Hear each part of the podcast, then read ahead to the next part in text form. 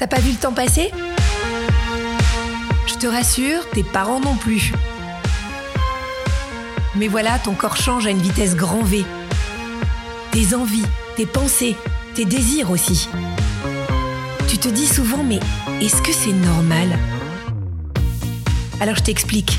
Tes parents rêvent de répondre à tes questions, mais ils ont parfois du mal à aller au-delà de leur pudeur. Et surtout, ils ont peur de pas avoir les bons mots. Et puis de toute façon, toi, tu te vois pas leur poser des questions. Et puis t'as pas vraiment envie d'en parler à ton groupe d'amis. Donc tu sais quoi? Tu es au bon endroit.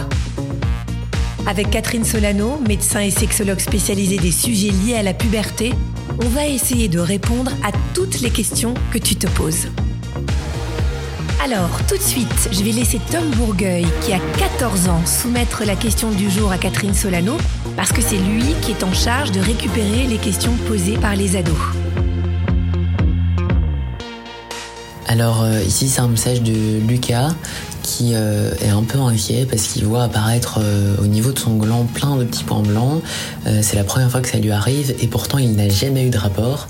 Alors il se pose la question et il voudrait savoir si c'est normal. Catherine, Lucas, à mon avis, se pose des questions que beaucoup, beaucoup de jeunes hommes, jeunes garçons se posent. Oui, alors sur la tige du pénis, mais ce sont pas du tout des boutons, ce qu'il écrit. Ah bon, c'est quoi?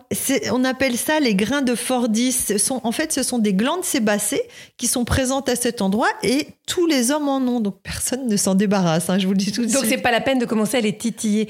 Elles ont un rôle ces glandes? Voilà, ces glandes de Fordis, elles fabriquent du sébum. Donc c'est une matière grasse qui est faite pour hydrater la peau du pénis parce que c'est une peau très très fine je dis souvent à mes patients, c'est la même peau que celle des paupières, parce que c'est les deux endroits du corps où la peau euh, bouge beaucoup en mhm. fait. Et donc elle est extrêmement fine.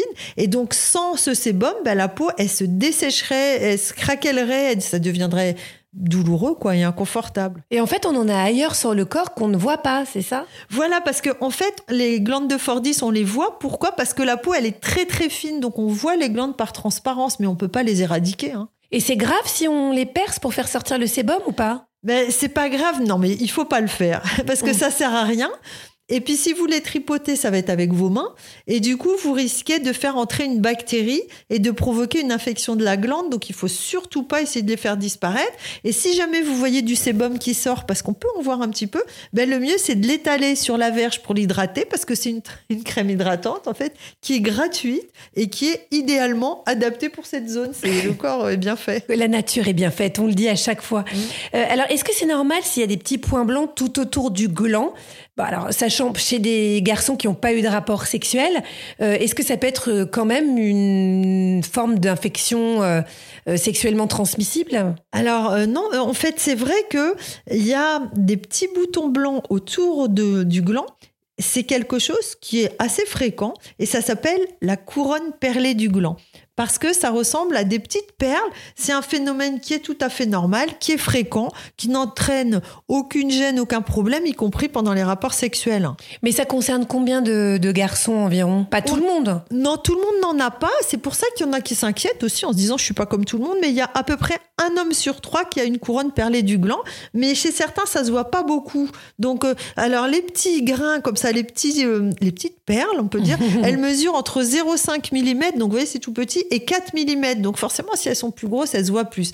Et puis, elles n'ont pas la même couleur chez tout le monde. Il y a des hommes ou des jeunes hommes chez qui elles sont un peu blanches, d'autres translucides, donc un peu roses, d'autres un peu jaunes. Et ça forme une couronne, donc, comme un collier. Hein. Et chez certains, il y en a deux rangées en fait, ou trois même. Donc euh, c'est vrai que ça peut complexer parce qu'on se dit mais qu'est-ce qui m'arrive? Est-ce que j'ai des boutons qui poussent? Alors qu'en fait euh, c'est pas du tout des boutons. Oui c'est ça. Et, elles apparaissent à la puberté. Pourquoi? Ces glandes Elles servent à quoi? Alors bizarrement euh, elles apparaissent parce que c'est sous l'effet de la testostérone. C'est la ah. testostérone qui les fait pousser. Chez certains hommes ça fait cet effet-là. Et si on a vraiment je sais pas euh, des, garçons qui sont gênés, complexés, on peut les faire disparaître ou pas? Oui, on peut les enlever. Si on, alors quand on sait que c'est normal, que c'est pas dangereux, que c'est, on peut les garder. Hein, c'est pas mhm. gênant, mais on peut aussi les enlever. Pour ça, il faut aller voir un médecin dermatologue.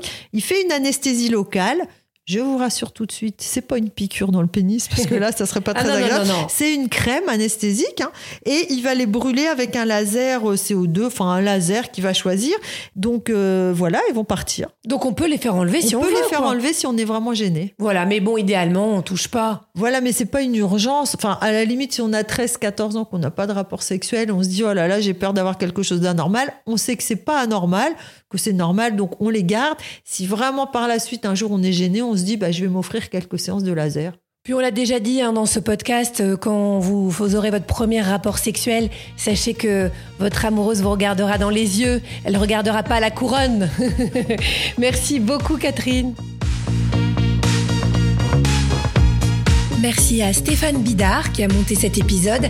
Si tu as aimé, mets-nous des étoiles, parle de nous autour de toi, ça nous aide beaucoup. Et puis si tu veux en savoir plus, sache que Catherine Solano a écrit un livre qui s'appelle Le grand livre de la puberté aux éditions Robert Laffont.